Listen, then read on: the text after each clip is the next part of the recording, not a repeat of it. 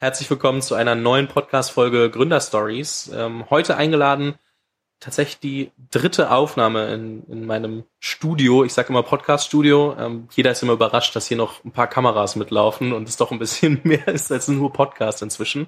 Heute eingeladen habe ich äh, Benjamin Roth. Benjamin ist der Gründer von Urban Sports Club. Urban Sports Club wurde 2012 gegründet, ähm, ist am Ende ich versuche es mal in eigenen Worten zusammenzufassen, ohne jetzt auf der Website einfach Marketing-Sprüche zu, zu kopieren. am Ende kann ich dort als Nutzer äh, mir ein Abo, äh, ein Abo abschließen und am Ende wirklich ähm, tausende Locations deutschlandweit oder auch inzwischen, glaube ich, ähm, in vielen anderen Ländern ähm, nutzen, vor allem Sport und Wellness. Ähm, also es geht, wie der Name sagt, um Urban Sports und ähm, mitbekommen habe ich von Urban Sports Club schon recht früh. Ich habe es äh, Benjamin auch schon gesagt, äh, mein ehemaliger Mitbewohner Jakob Drachenberg ähm, hatte euch mal im Interview, hat mit euch schon ein paar Mal äh, gearbeitet, gesprochen und ich habe es da mitbekommen. Ich muss zugeben, und das, obwohl ich auch äh, Chris Blom, der ähm, eine Firma an euch äh, äh, veräußert hatte, ähm, die bei euch mit mit reingerutscht ist, ähm, gemacht hat. Und so kannte ich habe mir selber nie ein Abo gemacht. Ne? Das darüber muss, muss ich uh, noch mal muss ich noch mal nachdenken. Ich da, weiß nicht, ob ich das jetzt laut sagen darf, aber ähm, da da muss ich wahrscheinlich dann noch mal noch mal über mich selbst nachdenken. Ähm, mir mal angucken, was ihr da so macht. Aber du hast auf jeden Fall jetzt äh, die Chance, mindestens eine Person davon zu überzeugen. Ob das die beste, die, die beste Investition der Zeit nur auf der Basis ist, weiß ich noch nicht. Aber das finden wir noch raus. Nee, genau, auf jeden Fall ähm, Riesenauswahl an, an äh, Sport- und Wellness-Angeboten äh, mit einer Mitgliedschaft äh, zugänglich und ähm, ja, ich bin, ich bin sehr gespannt. Ich äh, freue mich von Benjamin mal so zu hören, wie er da reingerutscht ist. Ähm, natürlich auch, wenn man Sport macht, das ist ja doch recht äh, ein Offline-Thema oftmals, äh, wie das dann mit Corona war, was sich daraus ergibt, wie sich Urban Sports Club allgemein entwickelt hat. Und äh, deswegen, Benjamin, ich freue mich sehr, dass du hier bist. Ja, danke. Danke für die einleitenden Worte. Danke für die äh, Einladung. Ähm, mich sehr gefreut. Bin gerne hier äh, in diesem Studio, auch wenn wir von etwas heißeren Temperaturen heute eher eingesucht werden. Aber ich glaube, äh, da kommen wir durch. Und äh, Schwitzen gehört ja bei, bei meiner Berufswahl absolut auch dazu. Insofern.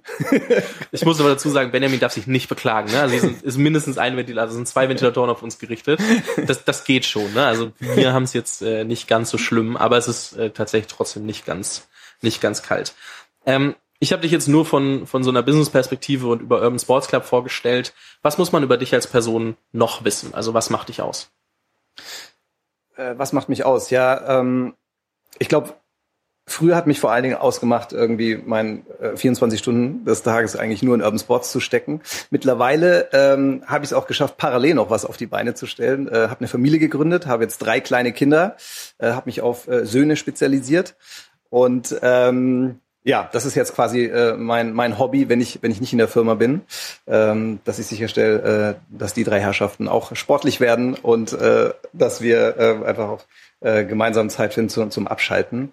Ähm, weil tatsächlich so, so, so ein Gründer sein äh, ist, ist, äh, ist durchaus auch anstrengend. Ja? Es hat sehr, sehr viele positive Seiten, aber eine der Seiten ist, dass es äh, natürlich auch ein krasser Mental Load ist. Und das ist so quasi mein, mein äh, Work-Life-Balance dann äh, auf dem Spielplatz abzuhängen und mal nicht an die Firma kurz zu denken. Ähm, das hat mich so die letzten Jahre geprägt. Ähm, einfach auch da einen, einen, einen parallelen Strang ne, äh, noch zusätzlich zu haben. Ähm, und ansonsten, was muss man wissen? Ich glaube, ich, äh, von, von der Historie bin ich schon immer jemand, der äh, gerne Sport gemacht hat und gerne Leute zusammengebracht hat zum Sport. Und das war früher so mein Hobby. Das mache ich jetzt auch gerne in der Freizeit und äh, deswegen war es für mich sehr trefflich mit Urban Sports Club natürlich dann auch was zu machen, was ich, was ich eh schon so ein bisschen in mir drin hatte. Aber da kommen wir sicher nachher auch nochmal drauf. Ja, weil die nächste Frage ist auch direkt, äh, wie bist du Unternehmer geworden? Also wo hat das angefangen? Wann hast du das erste Mal den Drang verspürt, was eigenes zu machen? Also ähm, den ersten, zum ersten Mal so diesen Drang, ich glaube, das war ungefähr zwei Jahre vor meinem Abi. Jetzt ja natürlich direkt äh, hier persönlich. 98 habe ich Abi gemacht. Ja, 96 waren so die ersten Überlegungen, dass es doch eigentlich mega cool sein muss, ähm, wenn man ähm, irgendwie so ein Unternehmen leitet und weiß, da können irgendwie mehrere Familien von irgendwie leben und äh, man schafft irgendwie was gemeinsam. Also es war relativ abstrakt. Ja, ähm, ich glaube so im Nachhinein, ich habe so ein bisschen drüber nachgedacht, wie kam ich eigentlich da drauf und was was was fand ich damals ansprechend. War, war mein Vater hauptsächlich da äh, ein Einfluss, ein Influencer, ja, wie das äh, so schön, und zwar, ähm, weil er HR-Beratung gemacht hat. Er hat ein kleines un, äh, Unternehmen gegründet, auch wirklich aus, aus dem Nichts äh, aufgebaut und hat dann vor allen Dingen Unternehmer wiederum äh, begleitet in deren Prozessen. Und dadurch bin ich im, früh in Berührung gekommen mit klassischen Mittelständlern, ähm, die dann da ihre 30 bis 200 Mannbuden äh, geleitet haben. Und das, das fand ich sehr inspirierend und habe mir gedacht, boah, das, das muss sich super cool anfühlen, da sowas, sowas zu schaffen. Ja, so abstrakt hat es eigentlich in der Schulzeit begonnen. Okay, das, äh, sagen wir mal, 98 bis äh, 2012, wobei du ja 2010 schon das erste äh, eigene gemacht hast. Was ist dazwischen passiert? Also du hast Abi gemacht, ähm, du hast studieren angefangen, also studiert hast du erst VWL, dann äh, ich habe gesehen, du warst eine Zeit lang bestens informiert. Ja, LinkedIn, genau. ne? LinkedIn ist super. äh, du warst dann tatsächlich äh, eine Zeit in Bamberg. Ich selbst komme aus äh, Fürth, dementsprechend ist Ach, ja, ja, Nicht, nicht ganz so weit. Ähm, aber dein Studium, ähm, hast du da Sachen nebenher gemacht? Also kleinere Projekte, hast du gearbeitet? Wie hat sich das entwickelt? Ähm, ja, ich meine, die Sache mit dem Gründen ist ja immer so, man braucht noch diese passende Idee. Ne? Das ist ja häufig das Bottleneck, ähm, warum es vielleicht auch nie zur Gründung kommt. Ähm, und ich habe mir erstmal gedacht, ich möchte irgendwie verschiedenste Bereiche sehen. Ja, also ich möchte äh, große Unternehmen kennenlernen, ich möchte kleine, ich möchte äh, Startups kennenlernen, was damals übrigens noch ein ziemlich seltsamer Begriff war, weil äh, äh, 98, 99 so äh, war Startups noch nicht so das Thema, wie, es heute ist. Ja, ich habe dann ähm, verschiedene Praktika gemacht äh, in München. Mein erstes bei einem Startup dann. Ähm, das war noch, gibt's, gibt's, sowas gibt's heute nicht mehr, aber es war damals mega gehypt, und zwar, dass man äh, Werbung sieht auf dem Desktop. Ja, wir hatten ja alle keinen Laptop, sondern wir hatten noch einen Desktop-Rechner. Und dann siehst du die ganze Zeit Werbung, ob du gerade im Word bist oder Excel, wird dir Werbung eingeblendet, dafür bekommst du Geld. Mhm. Ähm, und ähm, das fand ich schon damals sehr faszinierend. Ähm, habe mich dann aber erst nochmal auch wirklich in die ganze, äh, sag ich mal, fränkische Mittel, Mittelstandsgesellschaft gegeben und mir angeschaut, wie ist es aber, wenn ich jetzt in so einem äh, bei einem Maschinenbauer äh, arbeite, lasse ich mich davon inspirieren. Aber am Ende ähm, war, war die Innovation, die ich gesehen habe, ähm, Mobilfunkbereich fand ich spannend und dann eben die Internet-Startups war, war so das Ausschlaggebende, dass ich gesagt habe, es muss irgendwie in dem Bereich sein. Ähm, aber am Ende wirklich ausschlaggebend dafür, auch dann in diese Richtung zu gehen, war irgendwie erst nochmal alles gesehen zu haben, verschiedene Praktika zu machen ähm, und auch zu wissen, was, was würde mich erwarten bei einem Large Corporate, ja, werde ich da das Handwerkszeug lernen, um mich irgendwann irgendwie selbstständig zu machen oder auf eine Idee zu kommen oder werde ich das eher ähm, bei so einer kleinen Firma lernen? Ich habe mich dann für den für den Consulting-Job erstmal entschieden. Ähm, auch wiederum ist ein ähnlicher Hintergrund, ja, Vielfalt zu sehen, sich eigentlich auch noch nicht festzulegen. Mhm. Ähm, also für mich war das eher wie so ein nicht festlegen, ja, weil ich einfach diese verschiedenen Projekte sehe, die verschiedenen Unternehmen kennenlerne ähm, und und dabei äh, die Erwartung hatte, dass ich einfach Skills mitnehme, die ich dann später nutzen kann. Consulting hört man ja immer wieder und das ist jetzt nicht irgendwie dieses klassische, die klassische Leier, die ich abspielen will, sondern man hört es immer wieder, dass ähm, viele, viele Leute, wenn man sich anguckt, wie sind die zum Unternehmertum gekommen, dass teilweise zehn Jahre, teilweise zwei Jahre in, in, in Consulting-Berufen waren. Und ich glaube, und ich finde es immer noch interessant, was es für eine Attraktivität hat für viele junge Leute, ins Consulting zu gehen auch oft natürlich ohne diesen ähm, Hintergedanken, oh, ich will unbedingt was eigenes gründen. Ich glaube, die wenigsten, die ins Consulting gehen, denken nur darüber nach. Ich glaube, es kann bei manchen mit reinspielen oder es entwickelt sich darüber, dass man viel sieht.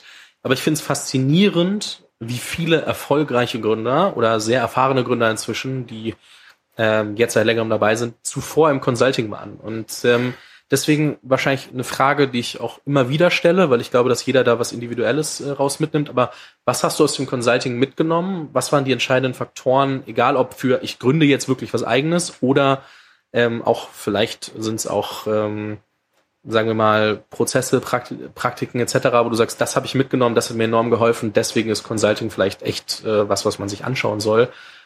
Was waren so Key Learnings aus der Zeit dort? Also für, für mich das Key Learning und glaube ich das prägendste war, dass man sich einfach immer wieder in ganz neue Herausforderungen und Problemstellungen reindenken muss und dann ähm, außerhalb der Komfortzone dann auch Lösungen präsentieren muss und, und zeigen muss, dass man es besser kann als der Status quo.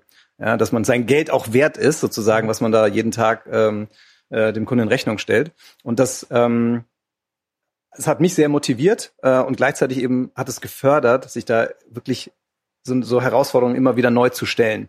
Ja, und man, man, du hast keinen Trott, Das heißt, dass, du hast jetzt nicht irgendwie, dass du sieben, acht Monate irgendwie das, das, das Gleiche machst, sondern es kommt immer wieder eine, eine neue Challenge. Ähm, und das, das ist, glaube ich, was, was sehr hilfreich ist, auch wenn man dann so ein neues Projekt startet, ja, weil man sich da, also ein neues Projekt, also ich meine, wenn man, wenn man gründet, ähm, äh, gibt es so viel Unbekanntes und man muss sich so reinbeißen in wahrscheinlich eine neue Materie, ähm, dass es einfach äh, erfordert ein langes Durchhaltevermögen, also wirklich diese Resilienz ähm, und ähm, dass man diesen unbedingten Willen hat zu zeigen, doch, ich, ich, ich finde da eine Lösung. Ja? Also ich mhm. glaube, das äh, war dort auch einfach ein, ein sehr prägender Teil. Ähm, und warum wahrscheinlich vielleicht auch viele dann aus, aus dem Consulting dann irgendwann sagen, okay, ich äh, habe hab Skills da jetzt mitgenommen, die, die ich jetzt durchaus auch verwenden kann für eine eigene Gründung. Ja, also für mich war es von vornherein klar, dass ich nicht für immer Consultant sein wollte. Ähm, aber es eignet sich schon sehr gut, wenn man das ein paar Jahre macht. Ähm, und ist als Schule, glaube ich, durchaus hilfreich, äh, danach in die Gründung zu gehen. Viele sagen immer, ich wollte nur zwei Jahre bleiben, ich bin doch acht geblieben. Ähm, du hast ja nach drei Jahren dann irgendwann äh, Schluss gemacht. Glaubst du, man muss zu den Big Four gehen? Also muss man im Consulting immer nur gucken, dass man zu den McKinseys, BCGs etc. der Welt kommt? Oder ist Consultant an, als Beruf an sich wirklich was, wo ich, wo ich, äh, wenn ich in eine Beratung gehe, die doch gut aufgestellt ist, viel mitnehmen kann? Also ich war selber ja nicht bei den äh, irgendwie Top 4 oder so. Also ähm, Deswegen kann ich jetzt gar nicht sagen, ob das jetzt irgendwie ganz anders gewesen wäre dort. Ähm, ich kann nur sagen, ähm, ich, ich war ja eher so bei einer Boutique äh, äh, Consultancy, die sich auf den Automotive-Sektor äh, fokussiert hat. Das heißt, ich war bei vielen OEMs, äh, war aber auch europaweit in Projekten unterwegs. Und ich glaube, das Wichtigste ist, dass, dass man sieht, dass die Beratung, für die man arbeitet, zum einen inspirierende Leute auch dort hat, also von denen man wirklich meint, von denen kann man was lernen, das muss man im, im Rahmen dieses Interviewprozesses oder über Referenzen rausfinden. Mhm. Ähm, und dass es einfach Projekte sind, die einen schon auch, sag ich mal, interessieren. Ja, ist das eine Branche, mit der man sich identifizieren kann? Ähm, oder ist es ein größeres Spektrum an Themenfeldern, bei denen man sagt, ja, da will ich auch was dazulernen und, und mich reinbeißen. Also für mich auf jeden Fall war das sehr entscheidend, äh, bei der Wahl. Ja, noch, noch mal mehr als welcher, welcher Name ist jetzt noch mal auf der Consultancy, sondern welche Projekte werden mich erwarten. Und ähm, ich fand Automotive damals äh, durchaus spannend. Ähm, war für mich dann ein, mit ein ausschlaggebender Punkt. Ja. Gut, eine naheliegende Frage. Wie bist du von Automotive-Projekten dazu gekommen, ähm, Pilar Sports Club zu gründen? äh, was ja ja. heißt wahrscheinlich Peiler, oder? Also Aussprache ja, ist richtig? Ja, ist richtig. Wie, wie, wie kommst du von Automotive dann doch wieder zurück zu Sport? War dann einfach nur, ich habe genug äh, gelernt, ich will was eigenes machen und das ist das naheliegendste oder also oder einfach gemerkt, Automotive ist doch nicht so spannend? So was war was ja, war der Entscheidungsprozess? Also als ich gesagt habe, Automotive-Beratung ist spannend, da habe ich, hab ich nie dran gedacht, so, ah ja, ich will dann irgendwie ein Unternehmen im Automotive-Bereich irgendwann aufbauen, weil, weil ich ehrlich gesagt dachte, okay. Das nächste Tesla wäre schon nicht verkehrt, oder? Wäre wär auch nicht schlecht gewesen, stimmt, ja, Mist. Ähm, aber ich bin am Sports auch ganz happy. Ähm, es, es war eigentlich eher mehr, dass ich dachte, okay, irgendwann kommt so, kommt so die Idee zu mir, ja. Also ich habe nicht tagelang da gesessen und gesagt, verdammt nochmal, da muss die Idee jetzt kommen, sondern ähm, ich habe gesagt, okay, ähm, die Idee wird kommen. Wir haben immer mit Freunden haben wir tatsächlich schon sehr oft zusammengesessen und haben so gebrainstormt, sagen wir wäre es nicht cool, dies und das und hast du dieses Startup gesehen, was die machen, gäb's, gibt's sowas schon in Deutschland? Also das haben wir schon immer gedacht, wir sind immer an den, an den Wochenenden an diesem Thema, Thema dran geblieben. Aber Automotive war, glaube ich, bei keiner einzigen Brainstorming-Idee da überhaupt je äh, auf dem Tisch. Ähm, Nee, ich habe es ja äh, vorhin schon mal kurz gesagt. Ich habe ähm, schon ganz früh, da war ich noch in der Schule, habe ich Kindergruppen äh, organisiert, äh, die sich zum Sport getroffen haben. Dann habe ich Zivildienst gemacht. Das war äh, Sport mit geistig Behinderten, habe Basketballturniere, Fußballturniere mit denen gemacht und die trainiert. Ähm, und habe dann auch in meiner Freizeit immer wieder äh, äh meistens Mannschaftssport organisiert. Ja, das wäre, äh, das war damals äh, vor allen Dingen in Frankfurt und Nürnberg Fußballgruppen zusammengebracht haben, also Freunde und Arbeitskollegen. Meistens hatte ich da zwei Stränge, ähm, die dann sich getroffen haben zum Fußballspielen und das gleiche habe ich dann noch gemacht auf den Projekten mit den Kollegen. Da war es dann irgendwie Squash und Tennis, damit da irgendwie auch äh, Sport stattfindet. Und irgendwann habe ich gesagt, ey, sag mal, das ist so krass nervig, das über äh, SMS und äh, Telefonketten zu organisieren. Ähm, ja, wir reden äh, eben äh, über Zeiten, in denen wir das noch nicht alle über, äh, über WhatsApp gemacht haben. Selbst Facebook war noch nicht so ähm, so Alltag, wie wie es heute ist, ja und ähm, und Buchungstools für für Sporthallen hatte auch keiner. Ja, also das waren so alles so Punkte, wo wir gesagt haben, ey, das ist so ein Pain. Es muss doch einfacher gehen, ähm, die Leute zusammenzubringen und, und dann auch wirklich sicherzustellen, dass der Sport stattfindet. Ja, und das war so der, es war so die, der erste äh, Knackpunkt. Wir haben über Open Table gesprochen damals, ja, die, die dann äh, ganz gut durchgestartet sind und sagen, sag mal, ähm, muss gibt es nicht irgendeine Möglichkeit, sowas auch zu, für, für Sport zu haben? Und äh, ich habe mit einem äh, befreundeten Investmentbanker dann aus, äh, aus Frankfurt haben wir uns dann zusammengesetzt und angefangen zu, zu konzipieren und sind am Ende bei einer Fußballplattform gelandet. Peiler hieß sie.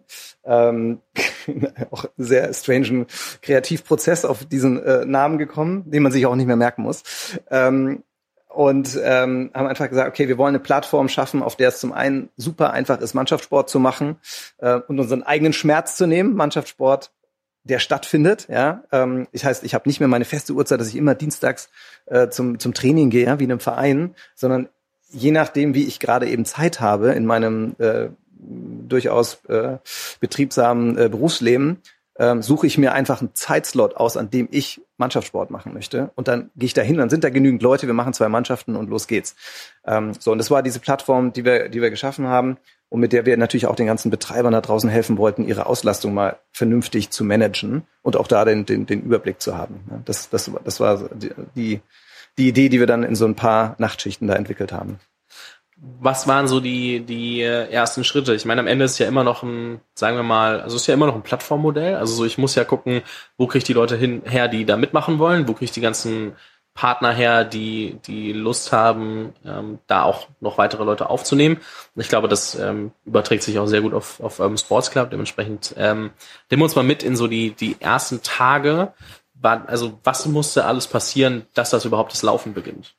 Ja, Genau, Plattformmodell ähm, ist richtig, sowohl Peiler als auch Urban Sports sind eigentlich ein Plattformmodell und du hast ja immer dieses Henne-Ei-Problem. Ja? Also was hast du jetzt zuerst? Hast du die ganze Supply-Side auf der Plattform, damit ich eine große Auswahl habe für alle, die dann als, als Nachfragende auf die Plattform kommen und, und, und was finden? Oder habe ich erstmal eine große Masse an Leuten, die was wollen und gehe dann auf die Supply-Side zu und sage, kommt mal hier auf die Plattform, da sind lauter Leute, die euch suchen. Ja, also ähm, das, das ist ja immer so die, die Anfangsschwierigkeit. Mhm. Ähm, wir haben ganz klar gesagt, okay, wir brauchen erstmal die Supply-Side auf der Plattform und sind äh, damals ein bisschen ähnlich wie heute mit Urban Sports eben auf Fußballhallen zugegangen ja, und haben die dann alle versucht zu überzeugen, warum macht eine Plattform Sinn? War damals auch noch irgendwie e-, etwas früh. Wenn ich früh sage, reden wir von 2009, mhm. ähm, äh, wo wir mit den Hallen drüber gesprochen haben, wie gut es wäre, diese Kapazitäten online zu stellen und buchbar zu machen. Ähm, und es ähm, und nicht dieses, dieses alte System, einer ruft an, du schaust in deinem Buch nach, ist da noch was frei, kreuzt das aus und hoffst dann, dass der kommt. Kann sein, dass der nicht kommt, du kriegst halt gar kein Geld, äh, hast auch eh keine Referenznummer, rufst ihm dann hinterher, ey, was ist noch mit meinen Gebühren, findet alles nicht statt. Also wir haben schon gute Argumente auch gehabt für die Supply-Side und haben dann gesagt, so, und sobald wir ähm, dann ähm, ausreichend Supply auf der Plattform haben, sprechen wir die Kreise an, bei denen wir wissen, okay, da, da glauben wir, sind die Early Adopter. Ja, das sind also im allerkleinsten Schritt erstmal Leute gewesen, die wir aus unseren Netzwerken kannten, die in diesen Fußballhallen schon unterwegs mhm. waren. Ja, die alle Fußballhallen hatten irgendwelche Listen von Leuten, die unbedingt spielen wollen, aber es nicht schaffen, eine Mannschaft zu bilden oder regelmäßig zu kommen. Also dieses Problem hatten, hatten hatte die Supply Side schon. Ja, die hatten nur keine Lösung dafür. Sie hatten einfach nur Listen auslegen, da kannst du dich eintragen. Damals gab es noch nicht GDPR, glaube ich.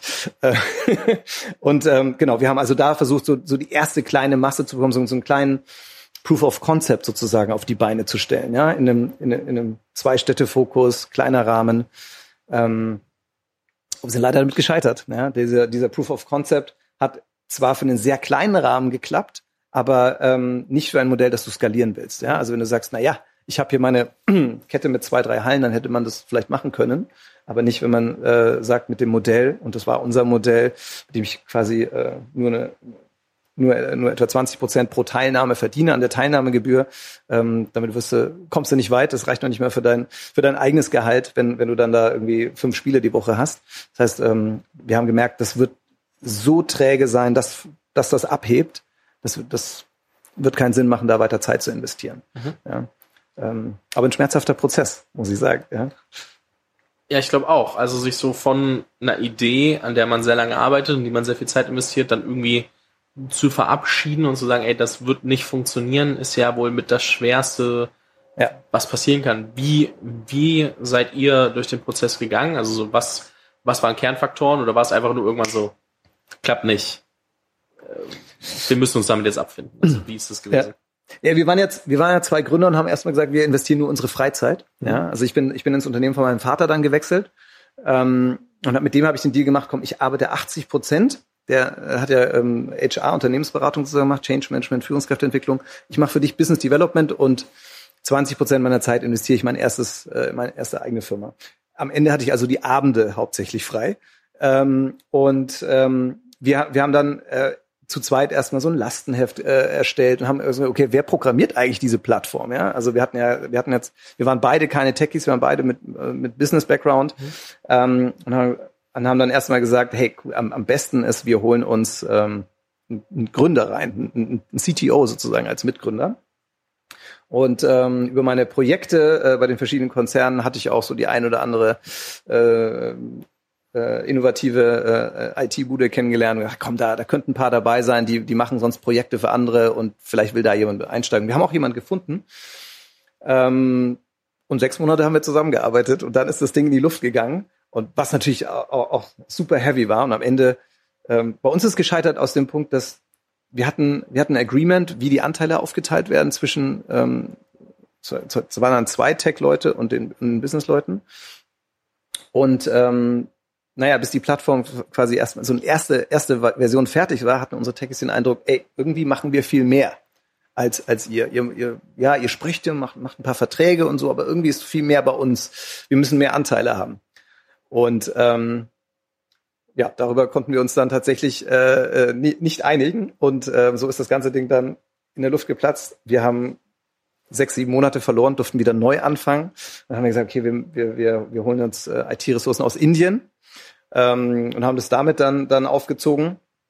Da werden die Ersparnisse schon immer niedriger, ja, weil wir gesagt haben, nee, komm, vielleicht lieber ohne Investoren. Auch, auch da wieder, das kann man sich zum Teil jetzt gar nicht mehr vorstellen, aber da so eine VC-Welt gab es da gar nicht so in dem Sinne, ja, in Deutschland. Also da, da gab es dann Rocket, Punkt. So. ähm, also ist jetzt überspitzt, sorry. Ja, also, aber es, ähm, es war wirklich noch eine, eine, eine ganz andere eine ganz andere Welt. Also die Anzahl der, der, der Gründer, die schon wirklich äh, Startups hochgezogen haben, waren wirklich noch, es war wirklich noch überschaubar. Und man darf nicht vergessen, wir waren in Frankfurt und es war äh, damals viel schlimmer noch, als es heute ist. Wenn du nicht in Berlin bist, dann hast du wenig Anschluss gehabt an, an Gründer aus der, aus der Tech- oder Internetwelt in, in Deutschland. Ähm, du warst eher so ein totaler Stranger, der, der irgendwie statt einem Firmenwagen jetzt auf sein Gehalt verzichtet und äh, investiert in was eigenes. Das war, war total seltsam. Ja? Dementsprechend haben wir ähm, sicher auch dabei den ein oder anderen Fehler gemacht. Aber auf jeden Fall sind wir mit der mit äh, mit unseren indischen Techies dann dazu gekommen, dass wir zumindest ein, eine Plattform auf die Beine stellen konnten und ähm, haben aber wie gesagt dann irgendwann gemerkt, dass die Supply Side einfach nicht ready ist für dieses Produkt. Ja? Die, die, die haben dieses Problem gesehen, aber sie waren so weit entfernt noch von Online-Booking. Sie hatten zum Teil einfach wirklich nur ein Buch äh, an der Rezeption und konnten sich diesen Switch auf Computer, Online-Booking nur so schwer vorstellen oder haben so viel äh, Training und Education gebraucht, dass wir haben, das lässt sich auf Dauer nicht, nicht skalieren, wenn wir da so viel äh, Betreuung bei der Supply-Side haben müssen. Nicht so, wie wir das aufgesetzt haben. Ja? Ähm, aber der, aus den Fehlern haben wir dann auf jeden Fall auch gelernt für, für die nächste Runde.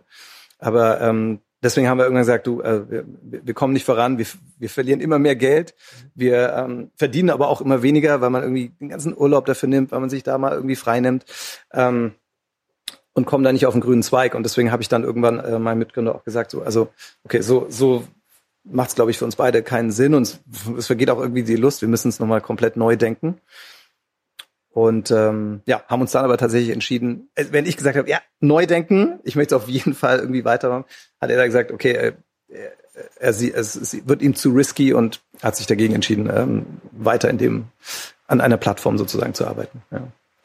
Gut, jetzt, wenn ich mir das so anhöre und, und mir angucke, wer eure Zielgruppe bei, bei Peiler waren, ähm, das heißt ja grundsätzlich, der Gedanke ist, wenn ich mir das jetzt einfach mal ganz banal angucke, von Peiler zu Urban, ziemlich ähnlich geblieben. Also Sportsektor, Plattform, ähm, immer noch das Plattformmodell. War, also warst du bist oder bist du mit deinem Mitgründer davon ausgegangen, dass ähm, du hast ja neun Mitgründer am Ende. Äh, genau, mit, mit Moritz. Genau. Ja. Ähm, seid ihr dann einfach davon ausgegangen, dass die allgemeine Sportwelt, dass da ein paar mehr Leute bereit sein werden, das ähm, sich mit den Computern etc. auseinanderzusetzen? um, aber oder wie wie kam das, dass dann aus ey in der Welt mit den Fußballhallen etc. wird es nicht funktionieren, dann ja trotzdem nur in Anführungszeichen die die Supply-Seite verändert wurde ähm, was waren da die Indizien, dass ihr gesagt habt, hey, vielleicht ist die Idee, die wir hatten, gar nicht so doof, man muss sie nur, oder die, die dann am Ende du hattest, ähm, ähm, ja. wie, wie hat sich entwickelt? Also Moritz, der natürlich vorher auch in der Beratung war, ja, um jetzt dieses Klischee irgendwie total glatt zu machen, war gerade in seinem Sabbatical und äh, wollte sich neu orientieren. Und ähm, wir hatten uns über Freunde kennengelernt und haben und dann hat er den Prozess natürlich auch mitbekommen. Und ähm, äh, wir, wir haben dann eben ähm, über das Modell gesprochen und auch gemeinsam gebrainstormt. Und die Punkte waren zum einen, okay, die Supply-Side ist es, es, es lässt sich nicht so auf die Plattform bringen, wie wir uns das am Anfang vorgestellt haben. Und dementsprechend kommen wir nicht irgendwie auf eine, auf eine Signifikanz, die dazu führt, dass ich ausreichend Leute dann, also von der Demand-Seite auf die Plattform bekomme. Ja, okay, also das äh, klappte schon mal so nicht. Das heißt, wir müssen, mussten da irgendwie was verändern. Und das Zweite war, wir haben aber gesehen, dass diese Flexibilität, dieser Wunsch, ähm, sich nicht mehr zu binden im Sport, ja, dass der immer größer wurde. Und das haben wir, das haben wir nicht nur im Sportbereich gesehen, sondern auch in vielen anderen äh, Bereichen. Zum Beispiel äh, gab es damals den neuen O2O-Vertrag. Ja, das war der erste Vertrag, bei dem man jetzt nicht mehr so einen 24-Monats-Vertrag abschließen musste, sondern hattest so einen Kosten-Airbag und dann konntest du da ähm, so viel telefonieren, wie du wolltest. Und das ich habe überall gemerkt, wie alle so, oh, super, das ist ja so, da bin ich ungebunden und dieser Drang, den Drang ähm, haben wir halt gesagt, den müssen wir noch weiter übersetzen in den Sport und über Fußball hinausdenken. Ja, und wir wir waren, äh, wir hatten beide auch das Dilemma langlaufender Fitnessstudio-Vertrag und irgendwie nach drei vier Monaten hast du irgendwie keine Lust mehr oder das Wetter ist so cool, dass du eigentlich was anderes machen möchtest. Wir hatten beide das Dilemma, dass unsere Arbeitgeber, also rede ich jetzt von den von den äh, Consultancies, bei denen wir gearbeitet haben, äh, den Sport unterstützt haben, aber nur mit einer einzigen Fitnesskette. Ähm, die bei mir dann irgendwie immer quer durch die Stadt in Frankfurt äh, auf der anderen Seite lag. Ja, also das, dass wir gesagt okay, ist irgendwie irgendwie nicht optimal. Ja, das, das, das muss irgendwie auch anders gehen. Und so haben wir uns langsam rangerobbt, dass wir gesagt haben, okay, wir, wir haben selber den Wunsch ähm, nach Flexibilität im Sport. Wir sehen äh, den Trend, dass die Leute freiheitsliebender sind und sich nicht mehr lange binden wollen. Und, äh, und wir haben hier eine Plattform, die aus unserer Sicht schon so die ersten Schritte in die richtige Richtung geht, aber sie muss, sie muss sich nochmal neu muss nochmal neu gedacht werden. Ja. Und dann haben wir unser ganzes Netzwerk angezapft und Umfragen zu, zu Sportverhalten ähm, und äh, zu Sportvorlieben ähm, äh, gestartet äh, und geguckt, so wie oft machen die Leute Sport, wie cool fänden die das eigentlich, wenn sie jetzt auf einmal jeden Tag aufs Neue aussuchen könnten, was sie für einen Sport treiben. Also wenn quasi alle Sportstätten deiner Stadt in einer Mitgliedschaft sind, ist das überhaupt cool? Ähm, oder denkst du, das ist einfach nur überflüssig? Ähm, was gar nicht so einfach ist übrigens, weil wenn du, wenn du irgendwas fragst äh, und es gibt es noch nicht, äh, stellt sich auch jeder erstmal was anderes drunter vor ähm, oder kann auch noch gar nicht den, den, den Mehrwert so gut äh, drunter verstehen. Ähm, bei uns haben auch alle gesagt, wir machen viermal die Woche Sport. Ja, das war auch so, mein Gott, das sind echt alles Sportskanonen, nochmal viel mehr als wir. Äh, das bedeutet ja auch wieder so ein wie müssen wir unsere Produkte auf der Basis dann ausrichten. Aber es war total hilfreich, einfach diese Insights auch zu bekommen, ähm, weil es uns, uns bestärkt hat, diesen Weg weiter zu begehen, ja, und zu sagen, okay, wir, wir, wir denken das nochmal neu ähm, und nehmen dann diese, diese Fußballplattform und modeln sie um und switchen auf ein Modell wie, wie Urban Sports Club. Jetzt muss ich eine Sache natürlich fragen, wie habt ihr die Plattformseite gelöst? Also wie habt ihr die technische Lösung diesmal gebaut? Also was, was wir gelernt haben, war, die Supply-Side darf am, am Anfang so ungefähr nichts machen müssen, außer einen Vertrag zu unterschreiben. Ja, und ähm, das bedeutet, alles, was, was für die Supply-Side erstmal irgendwie Arbeit ist, Aufwand ist, muss man wegnehmen aus dem Prozess. Ja, und das, das haben wir dann auch konsequent gemacht. Das heißt, ähm, ähm, Fitnessstudios, Yoga-Studios, ähm, aber auch Fußballhallen, ja, die hatten ja auch weiterhin dabei. Die hatten eigentlich hatten einfach null Arbeit mit uns. Ja, das, das, das musste das sein. Die mussten nicht selber im System irgendwie eintragen, festhalten, ähm, das Einzige, was sie dann einmal im Monat tun mussten, war, als wir nämlich ganz äh, frisch gepippert sind, uns eine Liste zuschicken per Fax. Ja, das ist noch die Zeit, als jemand Faxgerät hatte. Ähm, und zwar hat man sich nämlich am Anfang, als wir diese Plattform dann getestet haben, immer eine Liste eingetragen. dass man da war, muss seine Mitgliedsnummer eingetragen, unterschrieben. Und dann haben wir da, äh, was ich, hier Yoga Studio XY, 50 Besuche letzten Monat und haben das dann alles selber eingetragen ins System, ähm, so dass äh, auf, auf keinen Fall irgendein Aufwand äh, bei der Supply Side da ist. Ja, oder haben auch die ganzen Kursdaten eingetragen, wann findet ein Spiel statt. Das wurde, wurde alles quasi äh, weggenommen von den Studios, so dass wir uns drum gekümmert haben. Ähm, und das, das war äh, entscheidend, um wirklich dann ausreichend Supply auf die Plattform zu bekommen.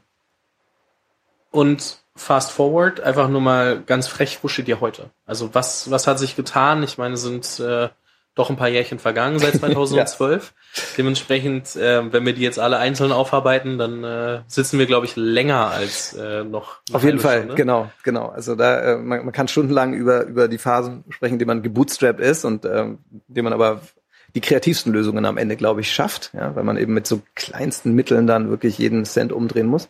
Ähm, aber heute stehen wir natürlich ganz woanders, ja. Also wir haben jetzt in, äh, in Deutschland über 5000 äh, äh, Partner, äh, zu denen man gehen kann mit, mit unserer Mitgliedschaft. Ähm, und wir haben natürlich viel, viele dieser Prozesse automatisiert. Äh, es gibt keine Listen, sondern man checkt sich mit seiner App ein. Man hat an jedem ähm, Eingang eines Studios einen QR-Code. In dem Augenblick, in dem ich mich da einchecke, sehe ich als Mitglied in meiner App äh, meine neue Statistik, sehe ich aber auch meinen äh, digitalen Mitgliedsausweis, kann mich damit ausweisen und bekomme äh, Zugang, ob das ein öffentliches Schwimmbad ist oder ein Fitnessstudio, ja, oder eine Kletterhalle, äh, ganz egal. Und äh, unsere Partner haben natürlich äh, mittlerweile ein äh, browserbasiertes Tool, in dem sie sehen, okay, welche Leute waren heute da, ähm, zu welchen Tageszeiten kommen die eigentlich, äh, wie viel habe ich diesen Monat verdient mit Urban Sports Club. Also das, das sind wir natürlich mittlerweile in einem ganz anderen Zeitalter. Ähm, aber ähm, ja, das macht natürlich auch den, den Reiz jetzt aus, diese Veränderung zu sehen und sich da immer weiterzuentwickeln. Wie viele Leute seid ihr als Team? Ähm, wir sind knapp über 500 vor Corona gewesen ähm, und sind jetzt knapp unter diese 500 äh, Schwelle wieder gerutscht. Ähm, komme Im Zusammenhang noch mal, ich komme gleich noch mal drauf zurück, dass das, schlimme Ereignisses, ja. dass das wohl keine einfache Zeit war. Ähm, eine Frage habe ich vorher noch. Ähm, du meintest vorhin bei den, bei den Fußballhallen, ihr habt zum Beispiel 20 Prozent des, des äh, Preises genommen, damals als Geschäftsmodell. Jetzt weiß ich nicht, ob ihr sehr transparent über euer Geschäftsmodell sprecht oder nicht. Deswegen, ähm, das, äh, ja. äh, wie, wie, viel kannst du denn dazu sagen? Also, ja, das ist ein ganz anderes Modell. Also es war damals ein Pay-as-you-go-Modell. Mhm. Ähm, das heißt, wir haben ähm, ja eine, Kommis eine Commission bekommen ja für jeden für jeden Besuch und ähm, heute äh, funktioniert es ja anders. Wir kaufen quasi Kapazitäten bei, mhm. bei den Studios zu einem günstigeren Preis. Ja, also das heißt, wir verhandeln mit mit jedem Studio, ähm, dass dass wir Leute bringen, die nicht originär in diesem Studio eine Mitgliedschaft haben oder nicht dort eine Tageskarte kaufen und und, und sagen, okay, wir hätten gerne dafür einen etwas besseren Preis. Mhm. Und ähm, haben natürlich auch gute Argumente wie keine Marketingkosten für das, äh, für den Anbieter beispielsweise, ne? Und ähm, auch keine Betreuungskosten, keine Chargebacks. Das, das wird ja alles von uns übernommen. Und ähm, wir haben dann gleichzeitig ähm, äh, die Mitgliedschaftseinnahmen von unseren äh, Mitgliedern und verteilen dann sozusagen diese Mitgliedschafts Mitgliedschaftseinnahmen auf die verschiedenen Studios je nach Usage. Ähm, so und behalten dann quasi den Leftover-Teil bei uns. Das heißt, ähm, auch hier ähm, gehen wir im Grunde genommen ins, ins Risiko. Ja, wie mhm. viel bleibt am Ende bei uns hängen? Ähm, und auch hier äh, haben wir uns eigentlich deswegen für das Modell entschieden, um wieder die Eintrittshürde für die ganzen Studios so niedrig wie möglich zu gestalten. Ja. Ähm, und ja, aber genau, also das Modell ist, ist, ist umgekehrt und dementsprechend kann man es nicht mhm. mehr ganz vergleichen. Du meintest anfangs, also ihr habt gebootstrapped, dann äh, zumindest den, den ersten Teil, wenn ich das richtig verstanden hatte. Ja. Äh, bis wann habt ihr gebootstrapped? Wann kam die Entscheidung, wir nehmen externes Kapital? Was musste passieren? Weil ja. ähm, gab es anfangs noch kein Kapital? Wollte euch niemand äh, supporten in der frühen Phase? Weil, wie gesagt, damals war die VC-Landschaft noch ganz anders. Ähm, oder war das so eine bewusste Entscheidung, wir machen erstmal und mit Ergebnissen gehen wir dann auf Leute zu? Also erstmal muss man mal sagen, von der Switch von Pilot zu Urban Sports Club bedeutete auch von Frankfurt nach Berlin zu ziehen. Ähm, dabei echt ein ganz anderes Umfeld auf einmal kennenzulernen, mhm. ähm, bei dem die Diskussion äh, Kapital aufnehmen oder nicht eine ganz andere war. Ja, also die war für uns damals in, in, in Frankfurt war das eigentlich noch so eher klarer, nee, komm, das, das, das, das machen wir ohne, da redet dann jemand mit. Mhm. Wir haben ein paar Gespräche geführt, aber wirklich relativ lose, relativ wenig zielorientiert, einfach nur mal so ein bisschen angebandelt. In Berlin ähm, war es einfach was ganz anderes. Man war sofort in, in äh, verschiedenen Netzwerken drin, wenn man das wollte. Es gab jede Woche ähm, Meetings, bei denen sich Gründer getroffen haben, ähm, in, in den verschiedensten Locations. Wir waren im Beta-Haus. Mhm. Äh, das war damals noch so einer der allerersten Coworking Spaces, aber auch gleichzeitig eine super gute Quelle, um like-minded People zu finden, die eine ähnliche, ähnliche Problemstellungen hatten. Und wir haben dann ähm, trotzdem erstmal noch gesagt, nee, komm, wir probieren das mit dem Bootstrapping. Das, mhm. das, das, das, hat schon so seinen Reiz und ähm, haben das dann viel zu lange gemacht. sind damit ziemlich auf der, also das war richtig schmerzhaft, weil ähm, äh, wir einfach merken äh, mussten, dass wir so ein, so ein B2C-Produkt, das irgendwie keiner kennt und ähm, nachdem auch bisher so keiner sucht, nicht mit den eigenen Mitteln ausreichend vermarktet bekommen, ähm, so dass wir da wirklich Traction bekommen. Ja? Wir haben wir haben das dann auf einem kleinen Level gemacht, so dass wir quasi unseren Proof of Concept hin, hinbekommen haben und haben dann den ersten VC gefunden. Ähm, aber es war echt ein steiniger Weg, muss ich sagen, weil wir auch, also damals, ähm, 2014 war das, auch wirklich ständig auch noch die Frage bekommen haben, ja, cooles Modell, so, wer, wer macht das denn schon? Ja, wo, wo was gibt's denn da in den USA schon so, äh, wen, wen kopiert ihr denn? Ja, das war ja damals auch also durchaus mhm. äh, normal, dass man irgendjemand anderen kopiert ähm, als, als, als deutscher Startup-Gründer, sorry, ist auch total klischeehaft, ja, aber gab es eben viele, ja, nicht alle, aber es gab viele und äh, die berühmtesten waren das eben ähm, und äh, und wir hatten leider keinen, den wir da gerade kopieren. Ähm, dementsprechend ähm, sorgte das immer erstmal für Skepsis. Ähm, hilfreich war es tatsächlich, dass in demselben Jahr, in dem wir Funding bekommen haben, in den USA ähm, äh, ein, ein Unternehmen ClassPass heißen, die auch Geld bekommen haben und wir damit das als das war nicht das einzige Argument, aber es war ein andre, eines der der Argumente äh, in unserer Hand hatten zu sagen, hier schon mal, auch in den USA fängt jetzt jemand an äh, mit diesem Modell, also vielleicht so ganz verkehrt kann es doch nicht sein. Ja, ähm, aber in welchem Jahr war das, als ihr dann Geld bekommen habt? Das war, äh, also wir haben, sag ich mal, einen Vorschuss Ende 2014 bekommen, dann 2015 ähm, die wirkliche Finanzierungsrunde mhm. eingetragen. Ja. Okay, und ab dann immer wieder neue Runden gemacht? Ähm, ja, du, ab dann ging es äh, bei uns sehr, sehr dynamisch los, ja. Also wir haben äh, das war tatsächlich so das, was, was einfach gefehlt hat, ja. Also äh, etwas mehr Funding zu haben, um äh, vor allen Dingen über Facebook damals auf das Produkt aufmerksam zu machen. Das hat auch so, hat auch äh, super schnell ähm, ganz gut funktioniert. Bis zu einem gewissen Punkt, ja, dann sind wir auch nochmal äh, ziemlich äh, äh, in, in Stocken geraten, weil du machst halt, du machst halt echt am Anfang auch noch so, so ein paar unnötige Fehler, mit denen sich im Nachhinein immer, immer ärgert, ähm, wo ich auch immer sagen kann, okay, schaut, dass ihr euch mit so vielen äh, anderen erfahrenen Gründern umgibt, wie nur möglich, die idealerweise aber auch so ein paar ja, so ein bisschen Spezialisierungswissen auch mitbringen. Ja, also nicht nur General Management als Gründer, sondern auch sagen, ey, pass mal auf, ähm, äh, wie läuft jetzt nochmal Facebook Marketing wirklich sinnvoll ab? Ja, das sind so, so Basics zum Teil, die du aber halt, die kriegst du jetzt nicht im Consulting mit. Ja, also das, das ist ja, ähm, das ist ja ein Trugschluss, wenn man denkt, ja, ja, dann mache ich drei Jahre Beratung und dann äh, weiß ich, wie man es gründet. Also äh, ja, aber Facebook-Marketing äh, oder SEO, das sind alles keine, also jedenfalls nicht in den klassischen Beratungen die die die Themen und schon gar nicht damals, ähm, die, die man da mitbekommt und die muss man sich halt irgendwo erstmal aneignen oder man hat die Kompetenzen von Anfang an, sich sowas sowas ins Haus zu holen. Ja, da da haben wir schon relativ steinigen äh, mit mit ein paar Umwegen äh, gepflasterten Weg genommen, den ich heute anders machen würde, aber ähm, der hat uns auf jeden Fall viel Zeit gekostet ähm, und hat auch beim ersten Geld das noch nicht ganz so effizient gemacht äh, beim, beim Spending. Ja. Das heißt aber, Performance Marketing war für euch ein großer Kanal. War, das war der Hauptkanal, der dann, der dann am besten mhm. funktioniert hat. Ja. Wir haben, aber wir haben auch heute noch. Es ist auch auch heute noch der, der wichtigste Kanal. Ja, absolut. Ja. ja. Aber wir, wir haben wirklich in dieser Instagram als als Facebook, würde ich behaupten. Nee, noch ja, nee, noch nicht. Okay. Noch nicht, aber es ist äh, es ist im Werden, ja. Okay. Ja. Ähm, kommt jetzt auch wieder drauf dran, ob wir über Conversion sprechen oder Branding und wo wir aber die die beiden sind natürlich die die Hauptpunkte. Mhm. Äh, also für uns auch wichtiger als Google. Ja. Ja.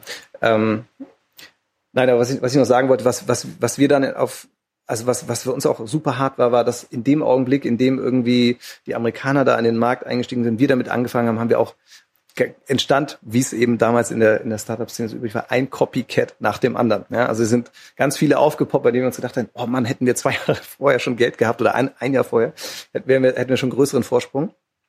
Und so mussten wir dann, äh, haben wir direkt sehr viel Wettbewerb um uns rum gehabt.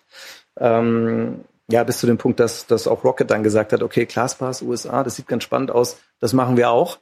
Und, ähm, und dann auch ähm, quasi mit So Much More einen, einen ClassPass-Klon in, in mhm. Europa ähm, äh, auf die Beine gestellt hat. Das, das sind schon so Momente, wo du denkst, ah, die haben jetzt keine Ahnung, 20 Mal mehr Geld als wir. Mal, mal gucken, wie das ausgeht. Aber es ist glücklicherweise gut ausgegangen. Sieht jetzt nicht so verkehrt aus. ähm, ein Thema, ähm, weil ich glaube, sonst kommt es zu kurz, weil ich glaube, es doch ein sehr wichtiges Thema ist, das man jetzt nicht in zwei Minuten behandeln sollte. Ähm, gab da ja so ein Ereignis, das die Welt dieses Jahr ein bisschen äh, erschüttert hat. Ich glaube, irgendwie keiner kann es mehr hören, aber es ist halt trotzdem, ja. trotzdem irgendwie ähm, ja super relevant. Ich meine, ihr seid ja ein von oftmals oder von physischen Aufenthalten oder physischen Aktivitäten ähm, abhängiges Unternehmen, sage ich jetzt mal. Also wenn ich nicht mehr ins Studio gehen kann, kann ich eure Mitgliedschaft nicht nutzen. Ähm, wann, also was waren so die ersten Sachen, äh, als du von Corona gehört hast, äh, dass du dich damit beschäftigt hast und was waren die ersten Handlungen, die du gemacht hast, die ihr gemacht habt, um dem Ganzen ja, vorzubeugen ist eine falsche Aussage, also so eine falsche, falsche anmaßende Sache, glaube ich, weil man kann da nicht vorbeugen, aber so was, was waren so die ersten Sachen, als ihr davon mitbekommen habt? Wie, wie habt ihr reagiert, ähm, um damit irgendwie umgehen zu können? Also das war natürlich ein äh, extremer Bummer, ja, dass, dass, dass Corona am Ende dazu geführt hat, dass alle äh, Sportstätten in Deutschland und auch in den anderen Ländern, in denen wir unterwegs sind, geschlossen wurden. Mhm. Ähm, das war was, was wir äh, nicht antizipiert haben. Also das, das muss man klar sagen, dass, dass wir davon dann auch äh, überrascht wurden mit dem kleinen Vorteil, dass wir gesehen haben, wie es schon in anderen europäischen Ländern anfing, in denen wir unterwegs waren, beispielsweise in Italien. Ja, also Italien war für uns der erste Markt, der geschlossen wurde, in dem wir dann ähm, sozusagen ein bisschen Übung auch bekommen haben, schon für die anderen Märkte. Was machen wir eigentlich, wenn, wenn das passiert? Aber es war natürlich extrem, weil in der Woche davor war ich noch auf einem äh, Event von äh, so den, den größten äh, Fitnessstudio-Kettenbetreibern in Deutschland niemand von denen hat damit gerechnet, dass die Woche danach äh, alle Häuser zugemacht werden. Ja, also das kann man heutzutage vielleicht nur sagen, ja, aber ich habe doch in China gesehen und ja, aber es war trotzdem nicht klar, dass es in Deutschland äh, genauso kommen wird, äh, in dem Augenblick, jedenfalls nicht für die Branche. Ähm, ich glaube, sonst hätte keiner Zeit gehabt, auf dieses Event zu gehen.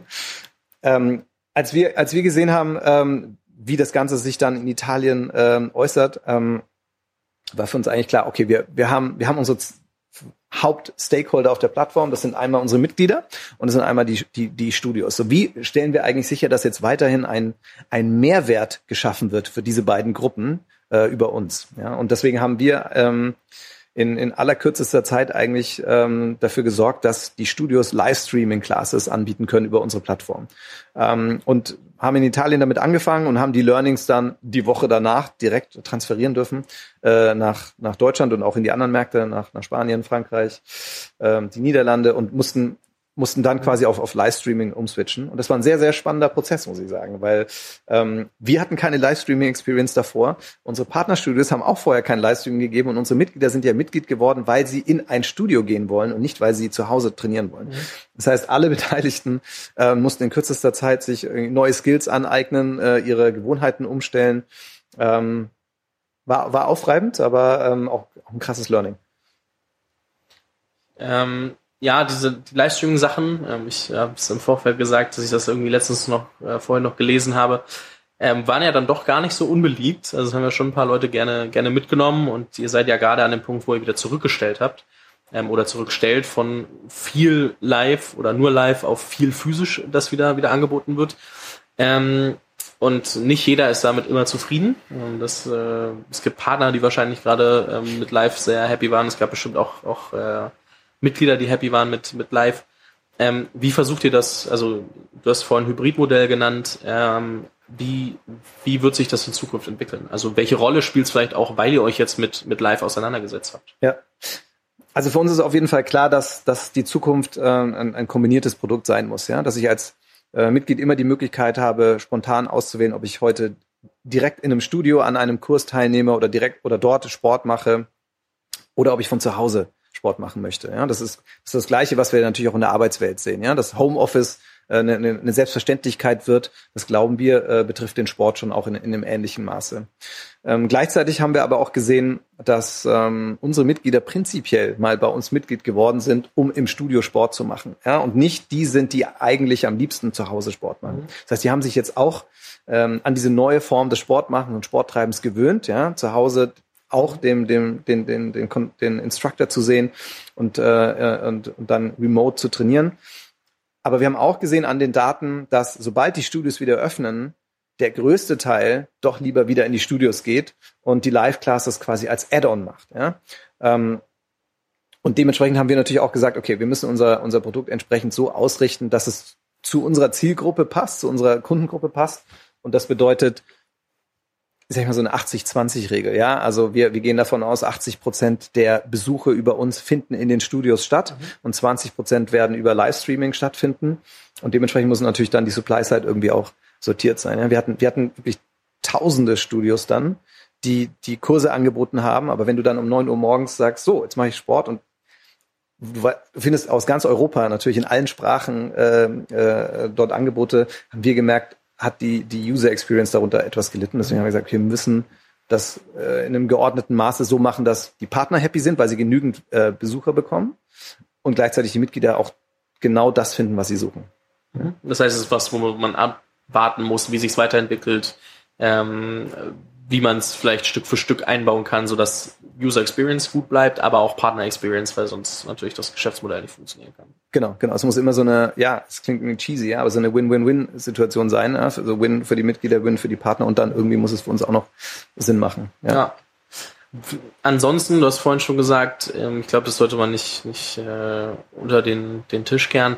Es hat euch schon auch getroffen, insofern, dass ihr natürlich auch jetzt äh, vorher mehr als 500, jetzt weniger als 500 Leute seid. Das heißt, ähm, ich glaube, auch wenn das jetzt gerade so klang, als ob man recht schnelle Lösung gefunden hat, das heißt trotzdem, dass es wirtschaftlich auf jeden Fall wahrscheinlich ein sehr krasser Rückschlag war, ähm, der nicht ja. ganz äh, also, einfach abzufedern war also äh, man muss sich muss sich ja das auch vorstellen, so was es für die Company bedeutet. Wir waren vor Corona in der Phase, da haben wir zwischen 15 und 30 Leute eingestellt im Monat. Mhm.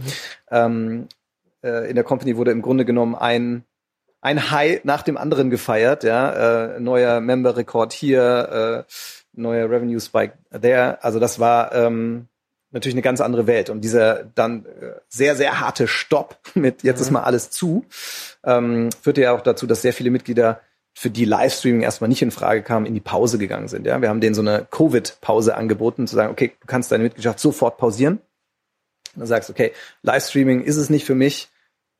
Vielleicht, weil du immer ins Schwimmbad gehst und die Kletterhalle und äh, jetzt irgendwie zu Hause Yoga und Fitness, hm, kann ich mir nicht vorstellen. Gut, dann, dann geh in die Pause.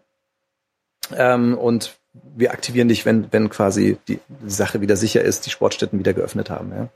Ähm, und das bedeutete natürlich für uns einen extrem herben Verlust an, an Mitgliedern, die erstmal in die Pause sind und damit auch keine Mitgliedsgebühren mehr bezahlt haben.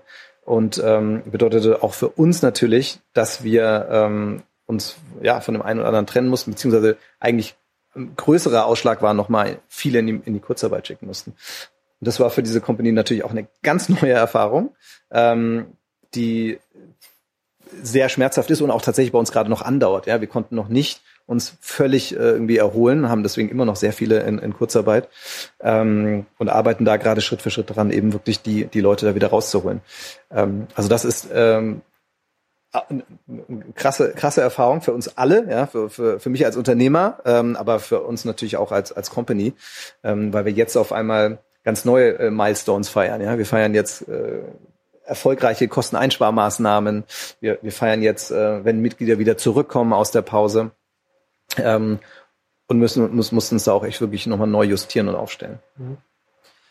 Eine Frage, also ich, dieses Corona-Thema, ich glaube, wenn man es wirklich sauber behandeln will, müsste man wahrscheinlich nochmal eine Stunde drüber sprechen, weil ich glaube, da gibt es wirklich viel und äh, ist ja wirklich was, wo man bisschen aufpassen muss. Es gibt Leute, die es sehr hart getroffen hat, es gibt Leute, die, die ja. waren davon nicht so betroffen und dann die Firmen immer unterschiedlich davon betroffen. ich glaube jetzt, ähm, da müssen wir sehr tief reingehen, um, um, um wirklich alles in, in Ruhe besprechen zu können. Deswegen versuche ich das Thema auch einfach mal anzureißen, dass man, dass man sieht, okay, was ist da passiert, aber nicht, nicht zu tief drauf einzugehen und hakst damit tatsächlich auch schon wieder ab. ist eine kleine, eine kleine ähm, Scherzfrage so ein bisschen. Wie findest du es, wenn, auch wenn ein hartes Thema und dann, und dann Scherzfrage eigentlich nicht so ganz zusammenpassen, aber wie findest du es, wenn so, ich nenne es mal Copycats oder aber in anderen Ge Geschäftsbereichen wie der Urban Coffee Club entstehen? Das ist ja bestimmt nicht an dir vorbeigegangen, ne? aber ähm, wie, wie findest du das, wenn wirklich nur noch so der Middle Name geändert wird und trotzdem das Modell ziemlich ähnlich ist? Ja, wir hatten ja so so ein paar äh, Beispiele. Ähm, die Leute reagieren äh, auch jetzt so, sag ich mal, die, die Stakeholder bei uns sehr unterschiedlich drauf. Ich, ich fand es eher amüsant und habe es als Komplimente aufgenommen. Ich habe dreimal geguckt, ob es von euch ist oder nicht. Ne? Also so, ich habe da wirklich genau, es war schon geguckt. sehr ähnlich. Ähm, es, es, gab genügend Leute im Board, die sofort verklagen äh, geru gerufen haben. Ist aber ehrlich gesagt nicht so meine Philosophie, ähm, weil ähm, ja also ich fand, es, es, ja, es hat seine Ähnlichkeit, es war eine Anlehnung. Wie gesagt, ich habe es in, es kommt auch immer von, darauf an, von welcher Größenordnung redet man da, ja. Wie ähnlich ist jetzt das Produkt, wie ähnlich ist der Name, welche Anspielung ist es? Ähm, wir haben uns entschieden, eher ins Gespräch zu gehen. Wir haben äh, äh, das ein oder andere klärende Gespräch dazu gehabt und das hat sich aus meiner Sicht dadurch auch alles äh, soweit äh, aufgelöst. Mittlerweile haben sich da auch die meisten davon, die diesen Namen hatten, davon entweder wieder verabschiedet oder es hat eh nicht funktioniert. Ähm, äh, Insofern, ich, ich fand es eher äh, tatsächlich eher amüsant und als, und als Kompliment gesehen. Aber äh, es, es gibt andere, die deutlich höhere Herzschlagfrequenz bekommen haben. Das äh, kann ich mir vorstellen. Wenn du die Zukunft von äh, Urban Sports Club vorstellst, wie, wie soll sich's idealtypisch weiterentwickeln für dich? Also was, was ist so die Vision, die noch dahinter steckt? Ich meine, wir, wir glauben ehrlich gesagt, dass, dass die Art und Weise, Sport zu treiben, in, insbesondere in Metropolen in Europa, zukünftig über Modelle wie Urban Sports Club laufen wird. Ja, also wir wollen, wir wollen schon eine Art Ökosystem werden in, in diesem Bereich, ähm, bei dem ich jederzeit äh, die sportlichen und äh, gesundheitsorientierten Aktivitäten finde, die ich, die ich möchte, ja, die ganz flexibel für mich äh, buchbar sind und auffindbar sind und die mich aber auch irgendwie motivieren und inspirieren. Ja? Also wir glauben nicht, dass man einfach nur irgendwie ein, ein Sportangebot darbieten kann, sondern wir müssen eigentlich Wege finden, wie die Leute dann auch bei der Stange bleiben und eine Aktivität finden, die ihnen wirklich Spaß macht. Und ähm, da arbeiten wir eigentlich sehr darauf hin, dass wir sagen, wir wollen, wir wollen die Daten nutzen, die wir haben, um die Leute mit, mit den passenden Empfehlungen zu versorgen. Wir wollen den Studios helfen, ähm, auf dieser Basis ähm, neue Geschäftsmodelle zu entwickeln oder auch ihr, ihr Geschäftsmodell direkt auf unserer Plattform zu basieren ähm, und ähm, wollen eigentlich, dass es in den Großstädten eine Selbstverständlichkeit wird, ja, über Urban Sport Club Sport zu treiben. Ja. Was sind deine persönlichen Ziele für die Zukunft? Also was, was, äh, ich meine, jetzt hast du einmal, das eine Baby heißt Urban Sports Club, dann gibt's äh, drei Söhne, das ist ja dann nochmal noch mal eine andere ähm, Herausforderung, die dann, oder, oder auch äh, Herausforderung, ne? Aber weißt, was ich meine, sind ja, sind ja zwei Dinge, die schon äh, sehr viel, sehr viel Zeit und, und Energie wahrscheinlich äh, von dir brauchen. Wie, wie willst du das in Zukunft äh, in, ja, weiterentwickeln, also dich weiterentwickeln? Was, was stellst du für die Zukunft für dich vor? Also erstmal, ich, ich finde äh, so im, im Berufsleben most re rewarding eigentlich, wenn, wenn wir Mitgliederfeedback bekommen, ja, die dann ähm, wirklich davon sprechen, dass man irgendwie deren Leben verändert hat, sie endlich zum Sport äh, bewegt hat, motiviert hat, sie jetzt da Spaß dran haben. Also das sind so die, die Punkte, die ähm, finde ich am meisten Spaß machen, weil man wirklich irgendwie meint, oh, man hat irgendwie eine Veränderung mhm. gebracht. Ja, die Leute reden darüber, die Leute machen jetzt wirklich was anderes. Das finde ich so als als Unternehmer wirklich, ähm, ich, ähm, also gibt mir am meisten. Ähm, ich meine, als als persönliches Ziel ähm, habe ich eigentlich an der Stelle eher äh, weiter dazu zu lernen, weil es ist ein, also was es ist, es ist auch, klingt irgendwie auch cheesy, ja, aber es ist, ähm, die, die, diese Phasen äh, mache ich auch zum ersten Mal mit und man merkt einfach immer noch so, wie man davon selber auch persönlich profitieren kann und lernen kann, ja. Und ähm, ähm, wenn man jetzt irgendwie was Positives aus Corona wiederziehen will, dann ist es eben, dass es auch ein, äh, ein krasses Learning wieder war, ähm, wie man mit so einer Organisation da äh, so einen Sturm durchsegeln kann und muss ähm, womit ich auch im Moment zum Beispiel so, soweit eigentlich ganz zufrieden bin, wie wir da durchkommen. Aber auch daraus dann irgendwie zu reflektieren und zu sagen, okay, was würden wir das nächste Mal trotzdem wieder vielleicht anders machen und äh, wie würden wir uns darauf besser vorzubereiten, das finde ich immer noch das, das Spannendste daran, ja. Und ich glaube, so ein Scale-Up hat da dann irgendwie doch wieder wie, das, wie so ein Consulting-Job, weil du immer wieder so eine neue Challenge und Herausforderung hast, ähm, die du vorher noch nicht kanntest, ja. Und ähm, solange das so läuft, bin ich eigentlich total happy auch mit, mit dieser Position und ähm, muss sagen, da fehlt, da fehlt mir dann irgendwie auch an, an nichts. Ja. Was natürlich immer weil die Frage irgendwie damit gerne äh, in Verbindung kommt, irgendwie ähm, das Thema Exit, was bei, bei vielen Investoren ja immer so mitschwingt. Ich meine, du hast vorhin von der Gründergeschichte gehört, war bei uns eigentlich nicht so der, der Antreiber. Ja, Wir haben nicht gesagt, ja, das machen wir und dann haben wir irgendwann irgendwie super viel Geld. Insofern ist ähm, das Thema Exit eigentlich noch mehr äh, oder irgendwann Exit mal Sonst getrieben hättest du worden. irgendwas kopiert. Ne? genau, sonst hätte ich einfach irgendwie was kopiert und gewusst, das verkaufe ich dem dann. Stimmt, guter Punkt. ähm, aber da ist irgendwie für mich so nicht so äh, weniger Spaß und Selbstverwirklichung drin und deswegen ähm, habe ich mich damals äh, schon dagegen entschieden, sowas einfach nur zu machen. Ähm, und Exit ist einfach erst was, ja, braucht ein VC irgendwann, braucht der und ähm, das heißt aber noch lange nicht, dass es das irgendwie für mich genauso dann da sein muss. Ja, also das, die Schicksale sehe ich nicht mehr so eng miteinander verknüpft. Ähm, insofern ist das für uns auch jetzt kein, kein akutes oder aktuelles Thema. Bin ich mal gespannt, wie sich entwickelt. Ähm, wie oft machst du selber mit Urban Sports Club Sport in der Woche? Ich wurde immer sportlicher, umso mehr wir auf einmal von zu Hause Sport gemacht haben. Ich muss sagen, mich hat äh, Corona sportlicher gemacht. Ähm, und ich habe die Live-Classes für mich tatsächlich auch dabei äh, wirklich entdeckt, weil sie so zeiteffizient sind. Ja? Also, weil, man ähm, man spart sich den Weg äh, zum Sport. Ja? Man ist direkt bei der Dusche. Ähm, und ich mache jetzt ein bis zweimal äh, Sport und im Moment fast nur fast nur Live-Classes tatsächlich ab und zu Outdoor, ähm, weil es in, irgendwie in mein äh, Leben derzeit am besten reinpasst. Mhm. Ähm, aber also vor Corona äh, war ich eigentlich noch eher ein klassischer Studiogänger. Ja? Aber man, man sieht, es hat äh, nicht nur bei unseren Mitgliedern auch äh, einen verändernden Effekt. Ja. Das heißt, als Gründer merkt man auch, ah, das nimmt an Relevanz zu. Man nutzt es selber auch und man kann es auf jeden Fall nicht mehr Ja, wegdenken. ich meine, das, das liebe ich natürlich auch an diesem Produkt, dass ich selber äh, irgendwie mich als Zielgruppe fühle und, und, und selber dieses Produkt äh, konsumiere.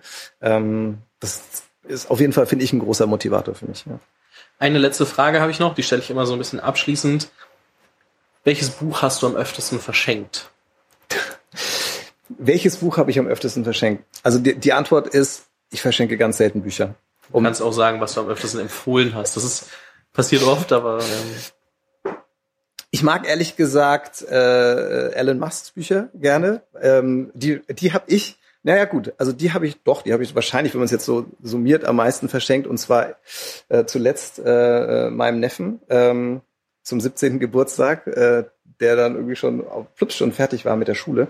Und dann gesagt, okay, was, was macht er jetzt? Gesagt, Lass dich mal, äh, komm mal auf, auf neue Gedanken und äh, ähm, Wege, vielleicht ist das inspirierend, weil ich natürlich irgendwie schon auch gerne ähm, Leuten empfehle, irgendwie, dass das, das Gründen äh, durchaus eine, eine spannende Alternative ist zu ja, vielleicht sonst ähm, anderen Wegen in, in, in die Corporates. Und ähm, dementsprechend habe ich, ich habe das Gefühl, das ist zwar jetzt, finde ich, Elon Musk ist dann so ein bisschen vielleicht für manche irgendwie weit weg, aber es ist krass äh, visionär und es, es ist äh, krass disruptive, was, was der Mann auf die Beine gestellt hat. Und deswegen finde ich das schon ähm, sehr inspira inspirierend, äh, mal zu gucken, schau mal, also du musst nicht jetzt auch nur denken, ich bin jetzt hier Trainee und dann werde ich da Junior und dann bin ich 40 Jahre in Firma X, ähm, sondern ja, äh, setzt sich mit Innovationen auseinander und vor allen Dingen auch mit der Startup-Welt. Ich glaube, die ist einfach more exciting. Ja. auf jeden Fall ein gutes Schlusswort. Äh, das Buch verlinke ich in der, in der Podcast-Beschreibung natürlich. Ähm, ich werde natürlich Urban Sports Club äh, verlinken. Ich werde dein äh, LinkedIn mal verlinken, weil die Leute sind, wollen ja auch mal, mal gucken, mit wem sie da eigentlich gerade äh, zu tun hatten und dir vielleicht äh, die eine oder andere Frage schicken. Du wirst äh, bestimmt beschäftigt sein, aber vielleicht hast du ja mal die Zeit, ins eine oder andere reinzugucken. Aber am meisten freue ich mich natürlich, wenn du unser Produkt jetzt endlich mal testest. Ja, da müssen wir nochmal drüber reden. Wir können uns jetzt hier öffentlich drüber unterhalten Ja, oder also, danach nochmal. Das, das, sollten, das sollten wir im Nachgang nochmal arrangieren. Sehr gerne. Und äh, vielleicht handle ich ja noch was für die Hörer raus. Ne? Also, Vielleicht schaffen Ähm. wir es ja, dich auch zu inspirieren. nee, äh, Benjamin, vielen lieben Dank für deine Zeit. Es hat mir sehr viel Spaß gemacht. Ich fand es äh, auf der einen Seite sehr inspirierend, sehr viel, sehr viel äh, Input, so wie das Ganze gelaufen ist. Auch so, dass nicht immer alles zu 1000 Prozent rund läuft, ist, glaube ich, auch was, äh, was man heutzutage, wo man in, in vielen anderen Medien entweder nur ähm, so kleine, kleine böse News liest oder halt, wow, der hat wieder so viel Millionen geraced und für so viel Millionen verkauft, wo das das Einzige ist, was man liest, glaube ich, ganz wichtig, da nochmal ein bisschen hinter die Kulissen blicken zu können. Und deswegen ganz großes Dankeschön. Es hat mir sehr viel Spaß gemacht und äh, weiterhin viel Erfolg. Und ich würde behaupten, wir sehen uns bestimmt nochmal wieder auf dieser Couch. Ob die dann noch hier in diesem Zimmer steht oder woanders und ob es kühler ist oder wärmer, sehen wir dann noch. Aber ähm, ja, danke dir. Hat mir auch Spaß gemacht. Ich komme gerne, egal ob es die Couch ist ähm, oder dann woanders. Ähm, Hauptsache, du hast da ein bisschen User Experience. Darauf können wir uns einigen. Ich danke dir.